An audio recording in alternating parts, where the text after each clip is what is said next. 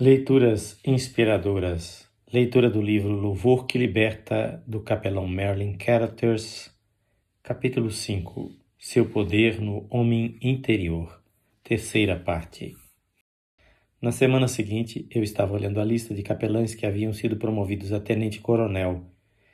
Eu era major há pouco tempo e não poderia ser considerado nem candidato à promoção, mas meu nome estava na lista. Mais tarde vinha saber que o Exército pode promover 5% dos oficiais, mesmo que estes não preencham todos os requisitos. Tudo que pude pensar foi: Obrigado, Senhor, por teres me mostrado que eu posso confiar em Ti para tomar conta de minhas necessidades. Obediência a Deus significa, às vezes, ir contra o desejo expresso da pessoa que buscava a bênção. Um jovem tenente trouxe sua esposa para que eu orasse por ela. Ela deseja receber o batismo com o Espírito Santo, disse ele. Senti algo de diferente. Recebi a revelação de que aquela jovem já tinha tido esta experiência. Ela não havia dito uma só palavra desde que entrara no gabinete, e no entanto eu já sabia que ela tinha recebido o batismo. Você já recebeu o batismo e não é preciso que eu ore por você, disse-lhe. Como é que o senhor sabe? perguntou surpresa. Quero tanto essa bênção e tenho me esforçado para crer desde que oraram por mim. Eu sei porque o Espírito Santo me disse, respondi. Ele disse também que antes de você levantar-se, receberá a evidência do dom de línguas. Isto já é demais, pensei. E se nada acontecesse? A fé dela ficaria abalada. No entanto, interiormente eu tinha certeza. Convidei-os a se ajoelharem comigo numa oração de agradecimento pelo que Deus já havia feito. Antes de terminar, ouvia falando em uma nova língua. Ficou tão alegre que, ao deixar a sala, parecia estar flutuando. Certo dia, um jovem soldado veio ao meu gabinete. Lembrei-me de que havia orado por ele antes para que Deus não o deixasse fumar mais. Seu rosto brilhava de felicidade. O senhor não vai acreditar no que aconteceu depois que o senhor saiu, falou. Eu tinha visto tantos acontecimentos extraordinários nos últimos dias que acreditaria em qualquer coisa. Sim, vou acreditar, eu disse. Conte. Quando o senhor voltou-se e saiu, eu ri e pensei: vai ser fácil. É só eu fumar e provo que Deus não ouve nenhuma oração. Entrei no banheiro e acendi um cigarro. Dei uma longa tragada e imediatamente comecei a vomitar. Pensei que aquilo era coincidência. Provavelmente eu comera alguma coisa estragada. Mais tarde tentei fumar de novo. Aconteceu a mesma coisa. Nos dias seguintes, toda vez que eu tentava fumar, vomitava. Mesmo agora, só de pensar em fumar, tenho vontade de vomitar. Eu estava exultante. Jesus Cristo havia prometido que o Espírito Santo estaria conosco para nos guiar a toda a verdade. Eu não tinha entendido mal as suas instruções. Alguns dias mais tarde, aquele soldado voltou. Senhor, gostaria que orasse por mim outra vez. Certamente, eu disse. Peça a Deus para perdoar meus pecados e me ajudar a aceitar a Cristo como Salvador. Em questão de minutos nos ajoelhamos e ele alegremente aceitou a Cristo como seu Salvador.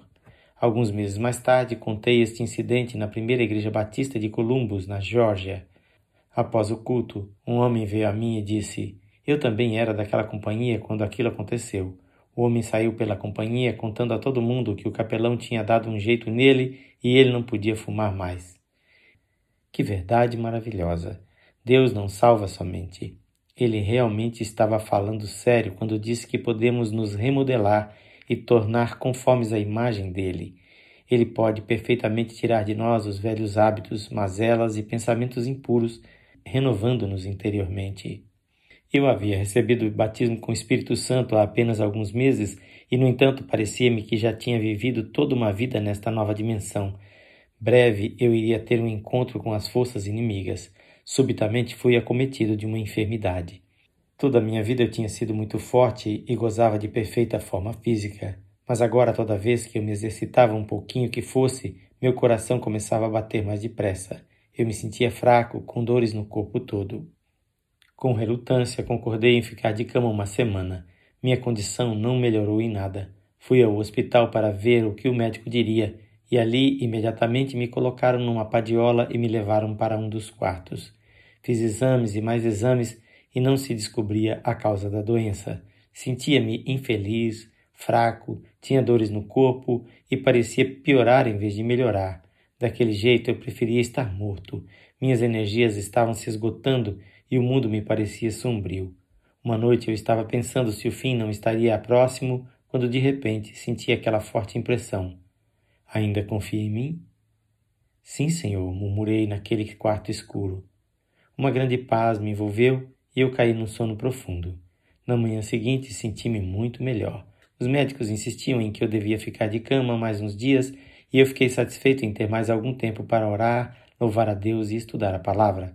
Certo dia, enquanto lia um livro, ouvi a voz dentro de mim: Agora você quer viver como Jesus? Só pude responder: Sim, Senhor. Mas e seus pensamentos e desejos são puros? Não, Senhor. Quer que sejam? Sim, Senhor.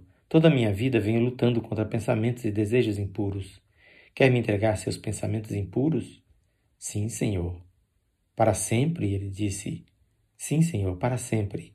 Subitamente foi como se um peso tivesse sido levantado de sobre mim, como se um nevoeiro tivesse se afastado. Tudo ficou limpo e puro. A porta do quarto se abriu e uma jovem enfermeira entrou. Ela era muito bonita e tudo o que pensei foi: que linda filha de Deus. Não havia em mim a mais leve sombra de tentação. Voltando para casa, fui à reunião de oração do grupo e tive o forte desejo de pedir-lhes que orassem por mim. Sempre era eu quem orava pelos outros. Dessa vez sentei-me numa cadeira no meio do grupo e eles se prepararam para orar por mim. O que vamos pedir ao Senhor? Pensei um pouco. Peçam a Deus que me use mais do que nunca. Começaram a orar e de repente vi no Espírito Jesus ajoelhado à minha frente. Ele segurava-me os pés e descansava a cabeça em meus joelhos. E ele disse: Você se deu a mim, agora eu também me dou a você. Foi como se uma porta tivesse se aberto para uma nova compreensão de Jesus. Ele quer dar-se a si mesmo por nós a cada momento de nossa vida, tão completamente como se deu na cruz. Pouco ou nada temos para dar a Ele, estamos sempre recebendo dele. Na leitura de amanhã iniciaremos o sexto capítulo deste livro. Quem faz esta leitura é seu amigo, pastor Edson Grando. Que o Senhor Jesus abençoe rica e abundantemente a sua vida.